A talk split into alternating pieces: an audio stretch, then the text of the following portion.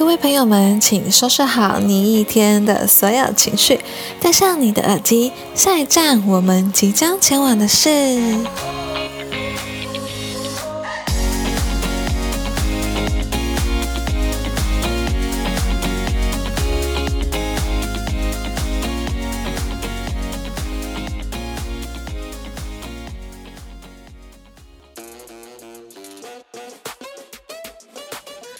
好，我是你们这段旅程的领队 Celia。那上一集呢，我有提到说我第一次做标案团的一个经验给大家嘛。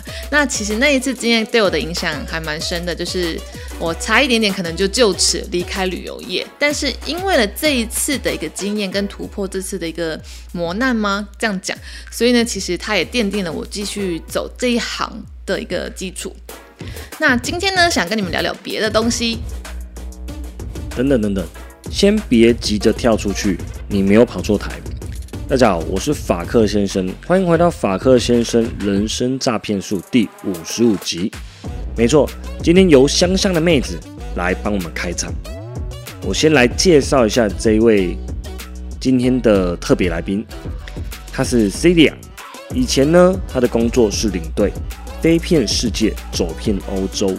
但是受到全世界的疫情影响，所以他就成为了我之前展览设计的工作伙伴。那今天我们临时起意呢，没有特别的准备，我们就随性聊聊吧。话说你是我们第三位女性的特别来宾，上位是蓉蓉任蓉萱。我应该是你是以那个颜值去排顺序，对不对？啊，颜值的话，好吧，那因为第一位我也没有见过，所以。所以你颜值是第二名，应该没错了。好，谢谢谢谢。但我们今天想要聊的东西，就是想跟你说，我终于突破自我，我有出去露营了。我再也不是只有跟着公司一起出去露营了。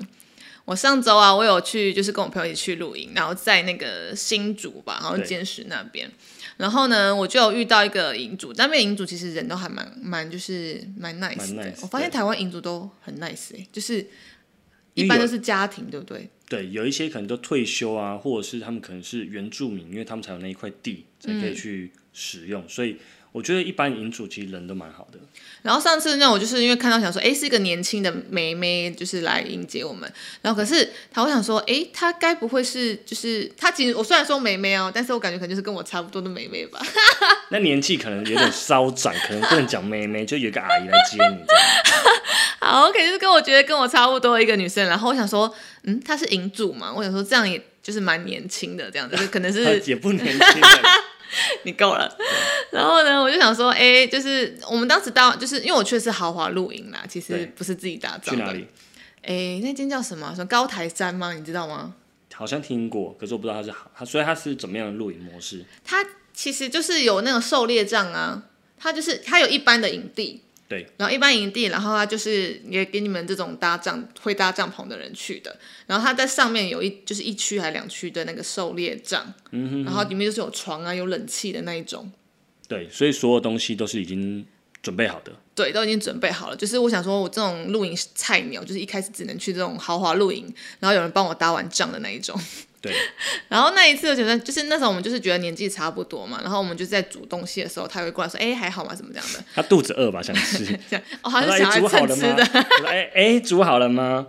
就是闲聊啊，就是他跟我可能在整理东西，或者去补充什么备品的时候，就会聊一下。然后呢，后来就是可能因为我们就是已经都煮好吃完午餐，然后下午想说：“哎，出去走走好了。”然后就是他们那边还有一个小，就是小山坡吧。嗯。然后就是就是去之前就有先大概闲聊了几分钟，之后就说：“哎，晚上来我们帐篷里面来喝酒，来喝一杯啊，来吃一下。我们今天带了很多好料哦。”对。然后就是说就好好好。然后后来呢，真的契机是因为真的我朋友在那煮饭的时候，他切到手，真的是很笨。然后切到手之后呢，我就想说，哎，赶快冲下去，因为血流不止。对。然后想去跟那个银主说，就是你有没有 OK 帮？然后之后就就是骗他上来了。骗。所以故意切到手骗银主上来，这一招也是蛮蛮蛮辛苦的。就是对，然后呢上来之后，就是我们就有在闲聊，才知道说，哦，原来他其实他真的是美美，因为他比我年轻。几岁？大概就是刚毕业没多久。哇，那他可能看起来操劳被你误认。我想说，哎、年纪差不多吧，应该差不多啊。这样差很多，我保养起来还是大学生好好大人家超过一轮了哎、。我昨会不会聊天？哎、我昨天进场，那个老板说：“哇，你怎么那么年轻啊？你大学生刚毕业吗？”那种你知道我心情有多好？马上买两杯饮料给他们，我就跟你讲，老板只是口渴，想喝饮料。你们这些骗人的。对，然后 anyway，反正那时候我就跟他闲聊一下，之后我才知道说他就是其实本来就是他有先去日本实习了一段时间，然后呢，但是因为疫情的关系，所以他后来就是中间就又回台湾来了。然后我就说，哎，那如果疫情之后你有打算要再回日本嘛？就是就是去那边工作，因为毕竟他好像是学日文的，对然后他本身就很喜欢这个文化。那我说，那你还想要再过去吗？他说我近期真的不想要再回去了。嗯然后我说，哎，怎么会？我说那边待遇不好嘛？他说当然薪水是比台湾好，可是就是就是就是一个人在那边嘛。但是我单独一个人在那边都不是他觉得最大的问题的问题在，他是觉得说那边的一些职场文化让他很受不了。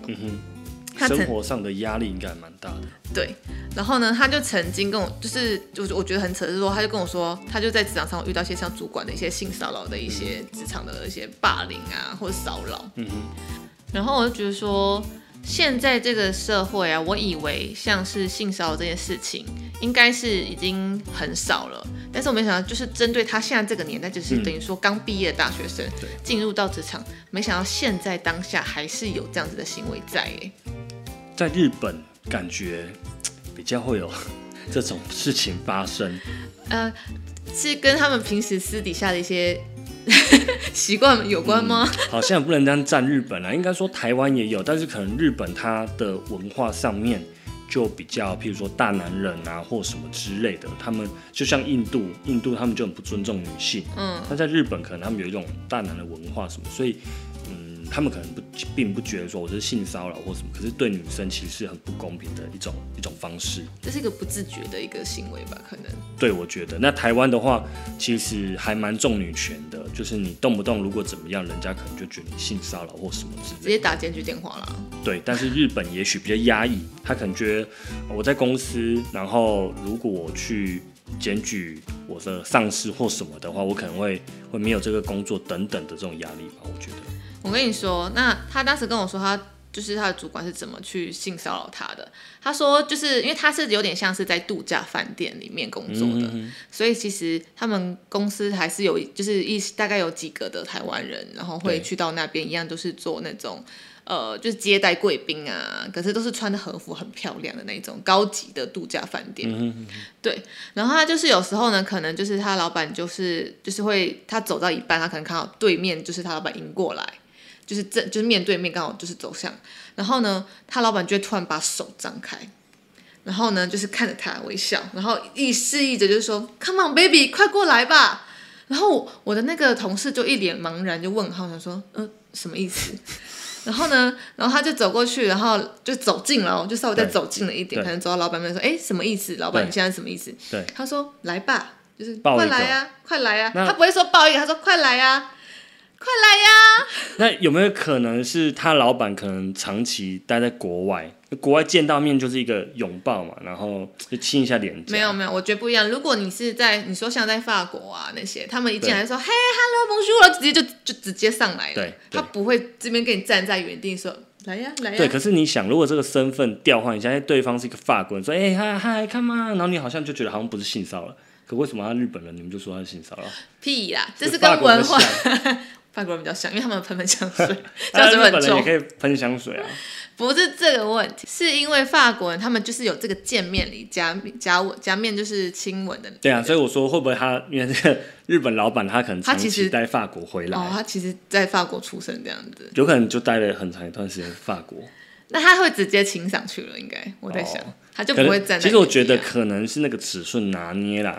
如果他对每一个人都这样子，大家可能就觉得没有什么。哎，你说到这个？他对每个人都这样，不是，哦，不是，他是之前说他就是这件事情过了之后，他就装假装没有这件事情，对他，所以他就没有再对他做这个事情。没有继续，他还有其他的事情。哦，然后他就是一样，就是就是突然某一天，他主管就是跑他面前说：“哎、那个就是因为你刚新来嘛，那我们就很想要庆祝你刚来这间公司，对那就是晚上我们一起去吃烧肉吧。”对，然后呢，因为我同那个那个女银主的女儿就很很可爱，想说哦，OK 啊，OK 啊，就是老婆就是主管还不错啊，就是还有迎新聚会这样子的。因为他跟他同期的，就是不只有他一个人是新进的，就是大概有就是两三个之类的。他只邀请他，哎，对，那他他长得都漂亮，是不是？哎，不差，那我们等一下把 IG 放在资讯栏上面，然后跟大家推荐一下这个营地。哎，对不对这个？营地就开始很多人去露营，对，就开始跟那大家讲日文家一看到，不是，大家一看到他就哎嗨，哎哎，对，来呀说，奇怪，为什么就现在大家习惯的改变，所以他会发觉是自己的问题，因为大家都很热情，然后大家都说，哎、要不要一起来烤肉？要不要吃烧肉？他说，哎、奇怪，哎，大家都好热情，对啊，所以要邀请我去所以，他自己的心，邀请我去帐篷里面吃烧肉。对，所以他哦想说要改变自己的心态，所以他没有邀，他老板没有邀请其他人。没有，那我跟你讲，那就是他不对，他要去邀请其他人，说，哎、老板邀请我们一起去，重点就是是这里来了。是他就是因为跟他同期的另外一个女生嘛，他就以为他老板也有邀请他，嗯就想说就是迎新的应该逗大家都一起去啊。然后反正他就是，他就重点是他就邀请了那个同期的同事一起去，对他们两个单独吗？然后他就邀了两个女两个女生对一个主管，两个女生就加她是两个女生，对。然后跟老板一起对。三个人，对，然后呢，然后老板，然后他就然后他就过去了之后呢，然后老主管就很生气，他就想说什么情况？为什么你又多带了一个人来？哦，所以平常可能是老板跟他约会而已。就说他那个老板想要约他的主管，不叫老板，就说他主管一直很想要约他，哦，然后假借迎新之名，对然后就偷偷把他约出来，对然后就是想要单独跟他一起吃烧肉，对吃烧肉，看是去哪里吃这样子，然后他吃完可以再喝点小酒他啊，多约了谁去？他就多那个女生，对就多约了他同期的同事一起去，哦，然后他很就是生气。然后等于说他多带了一个电灯泡去，那他他生气，他怎么表现？他就说没哦没有，我们今天。他说：“哦，没有，我们今天就先这样，我还有点事，这样子吃刚吃还是还没吃？还没吃。”然后老板的表情就很丑，还没吃，他就见到面说：“哎、我今天还有点事。对，就是不好意思，不好意思，就是我还有点事，那我我先离开好了，这样子。”哦，真尴尬。那他他最后回职场有被刁难吗？嗯，还好，因为他还有其他事，因为他老板就是不那个主管就是不放弃他，嗯就是一直很想就是想要就是霸占他之类的吧，我在想。对。然后还有一次就是他们穿和服，后面那个蝴蝶结你知道，掉了。可能松掉了。对，然后呢，那个身为同事，我们一定会去帮 帮别人把蝴蝶结打好，这是基本的礼貌。没有，就是男女授受不亲嘛。通常哦、你这个想法好保守哦。通常就是说，哎、就是可能请旁边的女生说，哎、那个谁谁谁的蝴蝶结可能掉了，你去帮他绑一下，这样子比较好看，这样子。没有呢，没有呢，我们看到同事，呢。我们看到同事衣服掉了，我们就会去帮他把衣服拉好。你是说像你的拉链不不对啊，拉，链不拉，然后我要去帮你拉起来，是不对？说哎、你拉链忘记了，我帮你拉一下吧。我说哦，好好，走走 走走这样。然后你屁股怎么办？漏漏洞怎么办？我、屁股破个洞那就没关系，那是为了要通风。对，然后那我还没说完，那他老板，然后他就又又跑的就往上前，一开始还有点故意把他的那个蝴蝶结又解开的更松，你懂吗？就是蝴蝶结只就是一半，要掉不掉。我 就直接把它脱掉了，因为他可能觉得重绑比较漂亮。你你哎有时候你哦，对，对，因为我们这个我打过蝴蝶结，我知道有时候你蝴蝶结那个松掉，你再绑是不好看，你要整解开重绑。哦哦哦哦哦，主管好贴心哦，其实对啊，他身为主管，本来就是要去照顾员工的各种东西，因为其他同事可能也在忙。哦，还是他其就帮其他同事也一起绑，我们要看绑一排这样，先脱我们要看他掉再绑起来。不是，我们要看他绑蝴蝶结这个过程有没有不舒服，有没有 touch 到你的身体。如果他很干干净净绑蝴蝶结，我我觉得还好，真的没有什么太大问题。可因为自是己没办法绑，而且他可能是主管比较会绑。他是男生哎，我真的倒是只觉得还好哎。如果说，譬如说我帮你绑蝴蝶结，但是我是没有碰到你身体，我就是就纯粹绑你后面蝴蝶结，我觉得没有问题。近哎，绑蝴蝶结贴背后贴很近，那就那就这样很近，然后这边搂你的腰，然后绑你的蝴蝶，就先哦啊撕开来。好啦，可我我觉得可能我这个判断有点不准，是因为我以前在 Burberry 上班，所以我们要哦，你要帮、他们绑我们是要帮客人绑蝴蝶结，可是我们就是很正常专业，不管女生男生，我们全部都都会帮他绑。可是前提之那个男生就是喜欢你，你也知道，他就约你想要去哦那他就是让人家觉得不舒服。我觉得他要循序渐进可点。是人的问题是，今天可能是彭于晏帮他绑，我觉得是人的问题。对，如果他的主管今天是一个呃帅哥，然后很体面，喷的香香的这样子，然后去帮他绑蝴蝶结，大家可能就心花怒放。哦，就啊，他还帮我绑蝴蝶结，对啊，就好贴心啊，小鹿乱撞。男，对啊，所以我觉得跟人啊，跟行为都有关哦，系也啊。总而言之就是人长丑了一点。对，人丑性骚扰，对，没办法。好，反正我当时反正跟他聊完之后，我就会想说，天哪，然后就开始让我反思，跟他聊，就是比如说日本一些职场文化。嗯嗯嗯我想说，那我们今天就来聊聊这样子的一个区别好了。对，我们今天来聊一下日本跟台湾的职场文化有什么差异好了。首先，嗯，在其实，在每个国家来讲，我觉得亚洲国家可能特别严重，就是无所不在的加班文化。其实大家都知道，在日本的话，他们很常加班，他们有一种心态是义务加班，这种的话是不拿薪水的加班方式。但是目前可能是世代的轮替，比较年轻的，所以这个状态慢慢的变少。那日本呢？据我所知，他们有一种很特殊的薪资制度。他们呢，公司会预定一个每个月的加班时数，例如你这个月加班时数就是三十个小时，那我先把这个加班费含在你的月薪里面。那这一笔钱呢，是你不加班你也可以拿到，但是如果你加班时数没有超过，或者是超过，都是拿一样这个钱。但如果这个公司是黑心一点的公司，他会超过这时数的时候，他会先请你去打下班卡，那再请你回来加班。那这个做法好像跟台湾的某些公司蛮像的。嗯，某些公司蛮像的。其实我觉得，先撇开说回说台湾这件事情，日本跟韩国就是亚洲国家，嗯，普遍都有这种什么加班超时、上班超时会加班的这件这件事情产生。然后，因为我会这样讲，是因为我之前在法国那边有待过一年嘛，对，所以呢，那时候我去法国的每一间公司、银行或者是诊所或是一些商店之类，他们只要时间到了天哪，提前都走掉哎、然后他就不接你这个案子，就说我们等下准备下班了，你然后我们就结束，就是收收客或者收什么的。然后呢，他们动作都真的是很慢。然后就是我之前也是要办一个什么签证 anyway 的东西，然后就等他们等到我真的是从白天等到下午，然后就一直跟你说没还没到你，就是你慢慢等吧。对，然后我就想说，哇靠！然后他们反正欧洲普遍来说，其实加班时间真的是比较少一点点的，他们很注重就是下班之后的一些生活。对我就觉得这个跟亚洲就差很多。而且他们不只在意下班生活，他们上班的时候就如同你讲的，因为之前我去东欧，他们要过，嗯，我们要跨国，跨国的话要过一个类似海关的那种东西吧，不知道叫什么，但它陆地上的。那通常我们去，有时候一等，可能要等一两个小时，你就只能在游览车上，因为你不能下去乱跑。对在等什么？等他吃完饭。那他吃饭，他就吃真的超级霹雳无敌久的，然后就很就是慢慢来，所有东西就像你讲慢慢吞吞，那就慢慢来啊。然后排队已经排超长的，排了大概我看整个很多道，每一道这样加起来应该有三四十台游览车，但是他就没有在在想他就慢慢来。他们对他们来讲，对他们来讲很正常。他说，嗯，这边东欧就这样，就是排队大概一台都要排上一两个小时。你的导游当时应该快要疯了吧？呃，他因为他很他很习惯，他常接嘛，但是他就跟大家讲说很正常。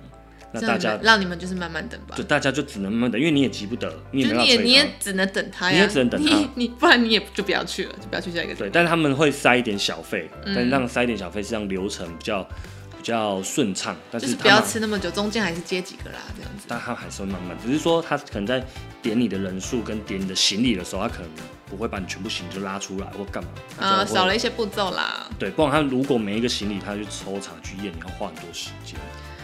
对，所以我觉得像台湾的话，其实台湾也会有很多加班的部分，是因为台湾蛮多公司是采责任制的。对。那责任制的部分的话，其实就会取决于你的工作到底有没有做完啊。嗯所以很长习惯性可能是大家东西都没做完，然后大家就集体加班。对然后集体加班的时候，你就知道就没那么孤单嘛，所以就会觉得说，哦，就是哎，反正大家就是一起正常一起加班，然后导致就是等于加班时间就慢慢累积累积累积到你结束了之后，你才发现，哎，怎么不知不觉已经九点十点了？对嗯其实台湾其实也是有这种情况，只是没有这么像台像日本这样子，好像有点变得病态的感觉。对，可是我觉得日本的话，他反而是他有跟你说清楚，说我们加班时数是多少钱，他先把你这个加班费给你，那我觉得反而是更好的。像台湾有一些公司它是责任制，所以你加班是完全没有加班费的，所以那我觉得那感觉更差。如果你先把加班费都给我了，那我就会很心甘情愿的加班，甚至蛮努的啦。你加超过时数，你觉得啊 OK，我拿到加班费，对，对，可是总比你完全没有拿到加班费更好。你知道有一天我跟我朋友，然后反正我们也是聚餐，然后那天的是吃下午吧，然后呢我就他就说他也是就是今天要加班，那时候礼拜六，然后加班，然后我说我说那你加班多久早上？他说加班两个小时，但是我跟我主管说我报了八个小时，我说哼，我说那你们有算加班费吗？他说有，我们有报加班费，然后哦这么爽，同时是身为我也在同时礼拜六也在加班的早晨，他说：“那你呢？你们公司有加班费吗？”我说：“没有，我们公司只有补休。”他说：“哦，是哦。”他说：“我直接给他报好报满呢。好爽哦！”然后我当下你知道有多羡慕他吗？真的是很羡慕。对，那我问你，你觉得在台湾的职场上面加班文化有什么你觉得不是很合理或者是很奇怪的地方？我觉得有一个点很奇怪，就是说，因为现在就是好像你准时下班是一件很奇怪的事情。嗯，因为有时候啊，我觉得像我刚进新业公司的时候，就是一开始可能会有一些新人光环，对，所以新人光环的时候，你的旁边的主管或同事就说：“哎、你快下班嗯呐、你干嘛要待那么晚？就时间到了，该走喽。那时候你就觉得说：“哦，对，就是可是为什么大家都不走？”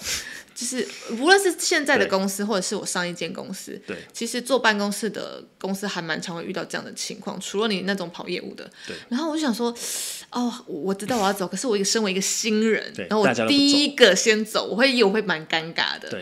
然后可是就是发现，诶，好像就是还蛮常发生这种事情的，以至于到现在我可能又又在职场上又这一间公司可能又待了一年两快两年了，然后有新人来，我们我也说哦，对啊，你快下班，你快走哦、然后我就偷说，不然以后这种日子就没有了。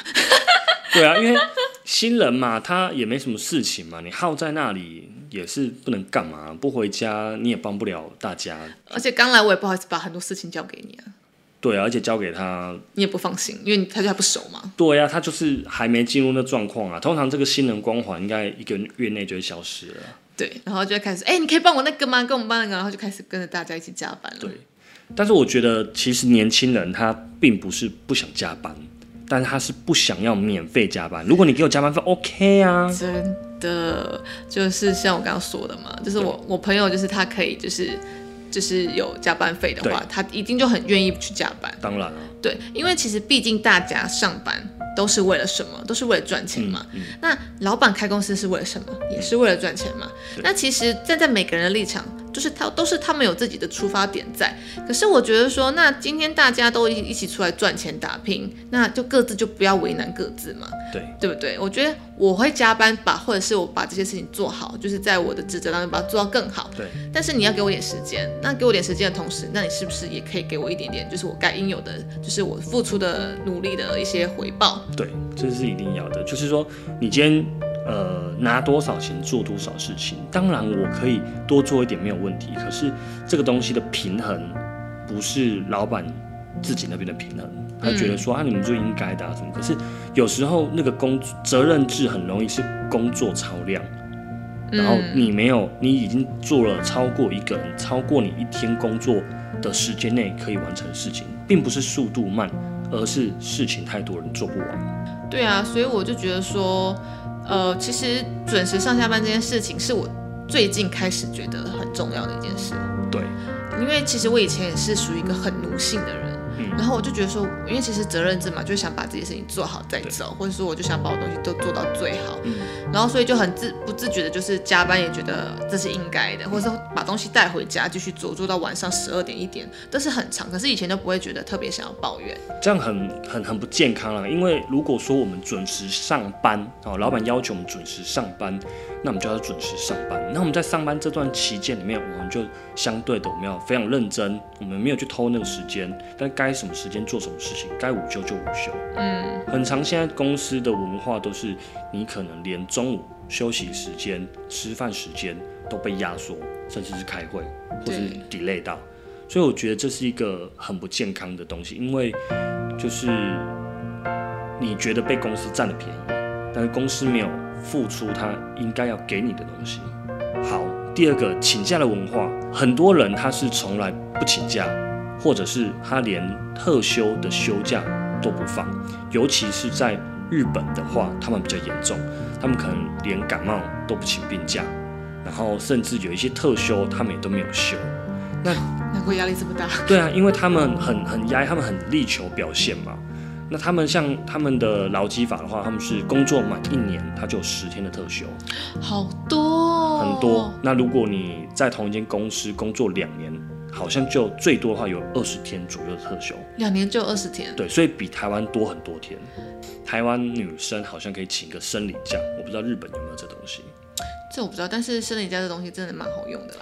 对，但是其实有时候也要看公司，有些公司它会有一个全勤的奖金，所以变得说你就不太想请假，因为请请两三千。哎，对对对对对，我就是突然想起这件事情，因为我上间公司也是有全勤奖金这件事情，然后可是有时候你就想说，哎，请生理假或请病假这件事，就是就是该请嘛。嗯。可是就是你就很挣扎，说，对啊，我今天很不舒服，可是我真的要请假嘛？我请了假，我就没有全勤了。对。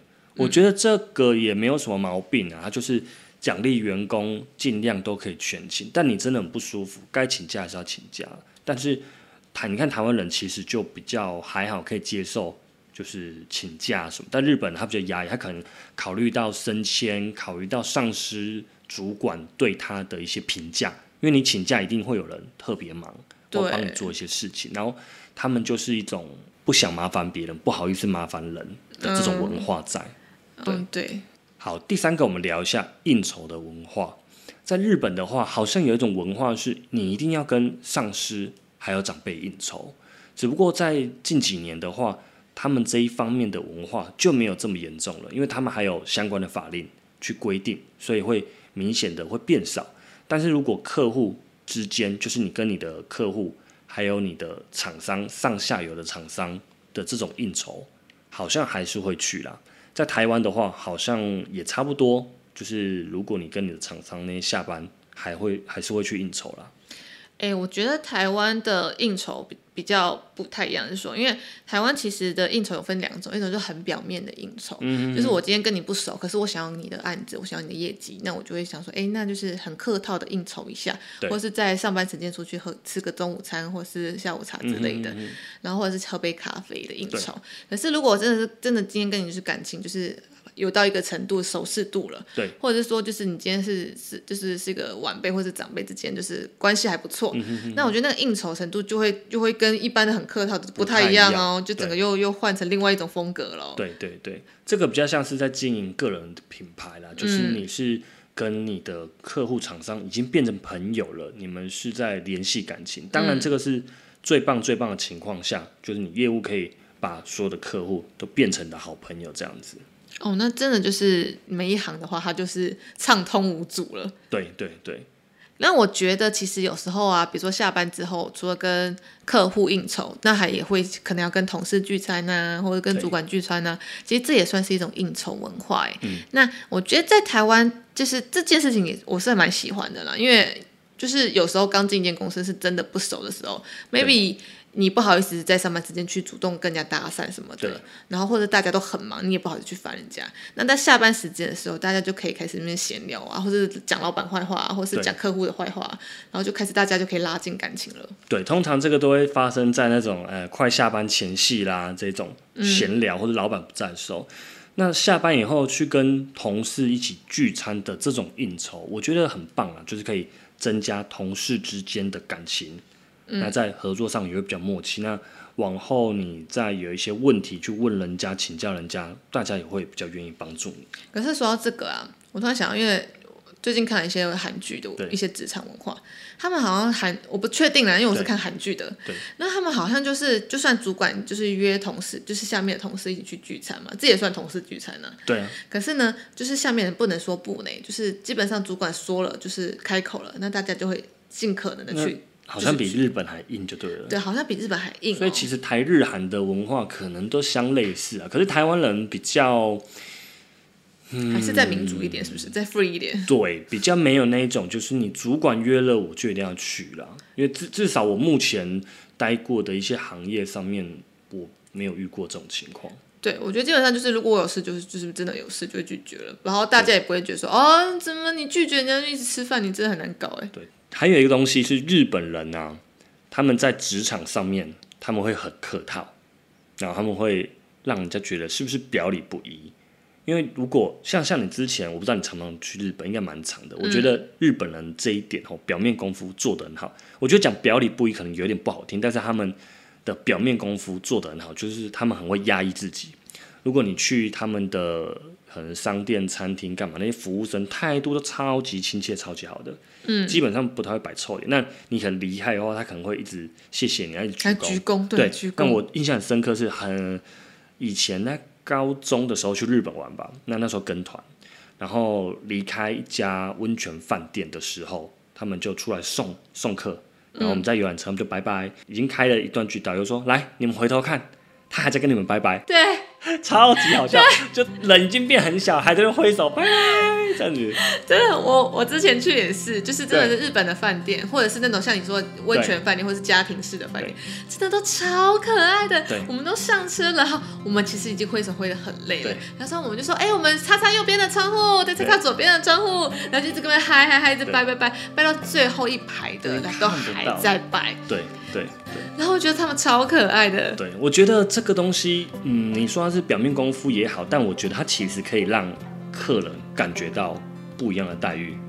这点真的是做的蛮好的啊，对做的蛮好就是他们好像所有的服务业都是这样嗯子。，这个东西有好，可是辛苦的就是他们内心的压力跟压抑。对啦，对，是很好。你其实如果说真的企业的员工都有办法做到这种服务的话，真的是五星级。可是员工如果不是发自内心，他会非常压抑，他会不舒服。就好比就遇到奥克，还要这么跟他讲说谢谢你的，下次再来哦。对，没错，没错，没错，因为他们态度都非常亲切，但也许心里面这个骂脏话，所以他们的文化会很客套，他们就是不想要让你难堪这样子。那如果台湾人的话，你觉得呢？我觉得台湾人哦，普遍比较直接耶，就是，但是其实这要看年纪，因为年轻人哈，就是、或者是个性火爆的人还是有关系啦。对，然后他们年轻人就是就是跟个性火爆的人，他们就会很直接的直接说出口，他们就藏不住话，想到什么就呛出来，他会觉得自自我觉得可能很正义，或者是觉得说你不应该这样子，或者说嘿你就是我要维持我的权益什么之类的。对，我觉得会有这种事情发生，当然不是全部都这样，嗯因为还是就是经历了一些职场的历练啊，然后慢慢的磨一磨，其实你的个性也被磨得比较吻合一点了。被磨到比较圆润啊。其对实我觉得这个东西就是没有说你一定要很客套，或者是你一定要很直接，就是这个尺度你要拿捏的很好。你要让别人也有有一点台阶下啊，除非他真的很不合理的要求什么，因为毕竟你从事可能业务啊，或是你要跟人家做生意嘛，人前留一线，日后好相见哦。对，所以有时候直接可以，但是你还是要去顾虑到别人的一些面子问题、感受问题。对啊，没有错。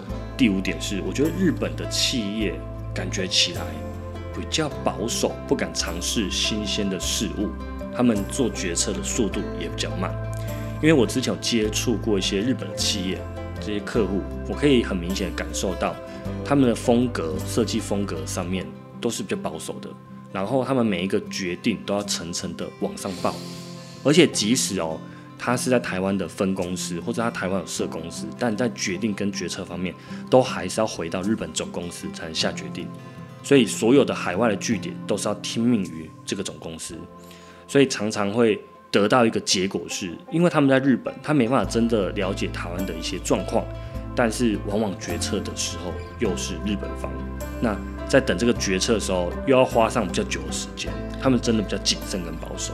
对，真的没有错。这个我最近也是很有感触，因为最近也是有在接洽一个日本的一外商一个行销公司的一个日本品牌的一个活动。对，我想知道。对，就是那个活动。对。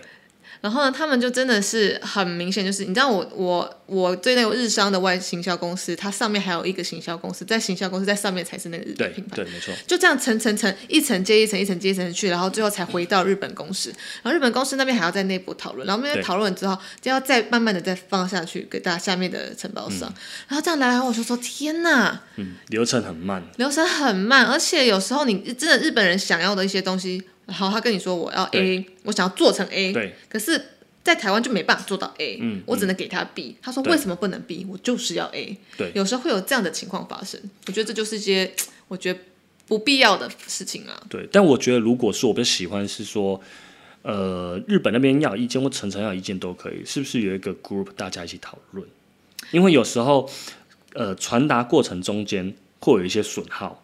或是他传达不明确，或者是他加入他自己的个人想法，那根本就不是总公司要的，所以你可能做了一轮以后，又回到最初的设计。对，怎么觉得好像有点熟悉的感觉？所以我觉得，我觉得，嗯，日本的话目前会比较多这种状况。那台湾的话，你觉得呢？我觉得台湾呢，其实要看公司的规模大小，哎。因为其实有一些呃年轻一点的公司，他就很愿意就是改变跟尝试，可能是跟年那个老板的年纪也跟他可能接受到的一些讯息跟资讯有关。因为接近现在时就是现在时下的一些发生一些事情的老板呢，他就会愿意勇于改变跟尝试。但是相对有一些也比较那种老牌的或老字号的公司呢，他们就可能会想了很想，就是说深思熟虑，不要轻易就是出马，可能就会功亏一篑嘛，就可能之前打下的一些。江山可能就没了，所以他们就会比较保守。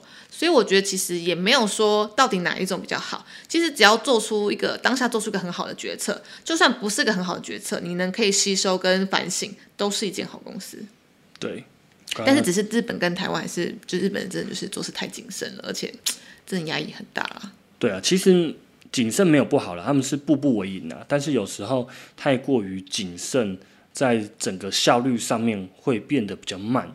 但是也没有所谓的好跟不好啦，他们可能这样子的胜率比较高吧。最后，你觉得台湾目前的年轻人啊，应该怎么样去面对职场上的这些问题呢？我有几个想法，就是第一，也是我最近就是很有深有感触，就是真的不要太奴性。嗯。真的，你是太奴性的话，你就会把很多工作压到自己身上，然后你就会觉得很累，很累之余，可是你有有时候可能不敢说出来，然后你就觉得说啊，我说出来是不是我表达我就变变成我能力不足的表现？但其实不是，有时候你可能工作真的过量，但是你不说不的话，没有人知道。对，所以一定要适时的表达出你真的工作的一个。工作量对，所以不要真的不要太奴性，不要一直加班。然后第二是我觉得就是要勇于争取，嗯，就是说你可能有什么想要做的一些 project 啊，或是你想要接的一些客户啊，你我觉得你觉得你自己有能力，你可以，你就要表现自己，你要勇敢说，哎，我觉得，哎，主管，我觉得这个案子我好像蛮蛮有想法，蛮有兴趣的，我是不是可以尝试看看？我觉得没你不试试看你怎么知道，对不对？所以我觉得其实，在工作上你一定要勇于争取。工作或是其他的一些，比如说呃升职的 anyway 的一些事情。然后呢，第三，我觉得就是一定要在工作跟生活当中找到平衡。嗯嗯嗯，这个也是我觉得很重要一件事情。对，因为如果你一直赚钱。就是你的全呃，你每一天都在赚钱，你每一周都在赚钱，你想的都是工作跟赚钱这件事情。其实你生活上的一些体验，其实都流失掉了，你自己都不知道，是很可惜的事情。可能你就是周末你要加班，然后你失去了陪伴你的父母，陪伴你的小孩，对，或是陪伴就在家就是等你的呃毛小孩，对。那他们其实都是你身边你很心爱跟你很在乎的人事物，我会觉得这样子反而变得很可惜，对，从而失去了你自己。嗯哼，最原本的那个样子。对，失去的东西反而其实很多。有时候我们都一直追求金钱，追求工作，其实停下脚步来，发现失去的东西更多。这些失去的东西其实还是更有价值的，因为你是花钱是买不回来的。对，所以现在年轻人在职场上啊，我们这些听众朋友应该要更勇敢的去说出来，去表达出来。当然不是叫你去呛老板，或者是或者明天递辞呈丢在他脸上，像你要透过好的方式，你透过 HR 或者透过你的主管跟他反应。当然反应的方式你要委婉一点，委婉到什么程度你要自己去拿捏。但是你是在工作上要是认真的哦，你是要认真的，但你做不完，你不要去那边都划手机划。Facebook，然后跟老板说：“老板，我工作做不完，那你就等着被辞职，你就等着被取代。”对，我们讲的是说你在正常工作量之下，你做不完，其实应该更勇敢去讲出来，说：“哎，老板，我今天的规划，我应该做什么？做什么？做什么？那这个东西已经超过我的那个时间。那我这个礼拜我自己的规划是什么？对，这个月进度是什么？其实我觉得知道自己在做什么，那更重要。嗯，如果你不知道自己在做什么，那老板就会狂塞东西给你，因为你也讲不出个所以来。老板问你说啊，你忙不忙？诶，还好，那就吞下去了。你就呃，本来要讲说很忙，呃，也还好。那就是你自己不讲，对不对？你要去讲，要去反应。你让我想到了 Jerry，他很常就是说，呃，当然就是问他说，哎，你今天在忙什么？他说，呃，很忙啊，我今天要忙很多事情，我要忙那个什么什么奇美啊，我要忙忙那个什么什么。他说，那你在忙什么？你在忙什么？对。他说，呃呃，我等一下要。就是报价单啊，还是什么？就大概是有时候他可能要需要慢慢思考。可是在这个当下，主管可能就觉得说，你根本就是给我瞎掰的吧？你根本就没有那么忙，你在那边想说你在在瞎忙什么？他就会有给你这种反应。所以这边我我给大家一个我觉得还不错的方法，就是以前也是前辈教我的，就你一到公司呢上班之前，你可以把今天要做的事情 list list 下来。你不一定要写的很细，你写个大标，一要做什么，二三四五条列式把它列出来。那你做完一件事情就把它划掉，这样你就会知道说，我今天哇代办事项二十几条，那没有做完的，你就明天再把它继续 copy 写下来，那再加上明天新的东西。而我觉得另外还是就是说，你可能要附上一下时间表，就是其实你每一天要做的东西，它有轻重缓急的部分嘛，对，所以你一定要把最急的时间、最最急要交的东西，你要先写在最上面，然后一一的打勾下去吧，这是一个方式啦，我在想，对。因为这个东西跟你的心智有关系。刚开始去上班一早的话，你的心智状况、你的集中力是最好的。所以刚开始早上去做，你要先做最困难的事情，然后依序依重要程度再慢慢去解决。我都是先去先做最轻松的事情，因为我都还没有睡醒。那那那那也没有不行，因为因为你说你是还没睡醒嘛。那还没睡醒，也许这时候去处理一些重要事情，你可能处理的状况不好。但是还是建议你是在一整天精神最好、集中力最专心的时候去做最重要的事情。也许是睡完午觉、吃饱饭、睡完午觉以后，那也许有人是一早进公司以后，他头脑很清楚。但不管怎么样，我都建议你一进去公司，不要坐下来你就开始收 email，就开始划赖看客户讯息，很像机器人。对，因为你要坐下来以后。我自己习惯比较奇怪，我坐下来以后，我先冥想十分钟，全部放空以后，我会发现，哎，我更清楚今天要做什么。我冥想完以后，冥想的时候，有时候就不小心想到公司的事情，就是想要哪些哪些事没做。但是最好冥想的时候是全部进空的。那一整天冥想，你只要花十分钟而已。如果你连十分钟都挤不出来，那就是你的问题了。你可以早起，你可以干嘛？只要十分钟就好了。这十分钟可以让你一整天的工作是更加顺利、更顺畅。冥想完后，我就开始条列式，把今天要做的一些重点事项列出来，再开始去处理。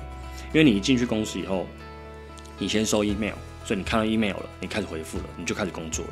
可是你今天最重要的事情，并不是那封 email，你很有可能因为这封 email，你把等一下一个小时以后的一个重要会议给搞砸了。对，就忘记了可能。对，或者是因为那件事情延展开来变得非常复杂，你已经着手进去一个很焦头烂额的事情，你等下开会不开这样。对你等下开会，你的脑袋里面也是一片混乱。所以如果你等下十点开会，你应该是要整理一下自己的思绪，把要开会的东西看一看、想一想。嗯，对，做最好的准备，才不会等下开会又不知道在干嘛。对了，没有错。对，好，那这就是以上今天的节目内容。我是法克先生，我是你们今天的领队 Celia，祝你有美好的一天，我们下次见，拜拜。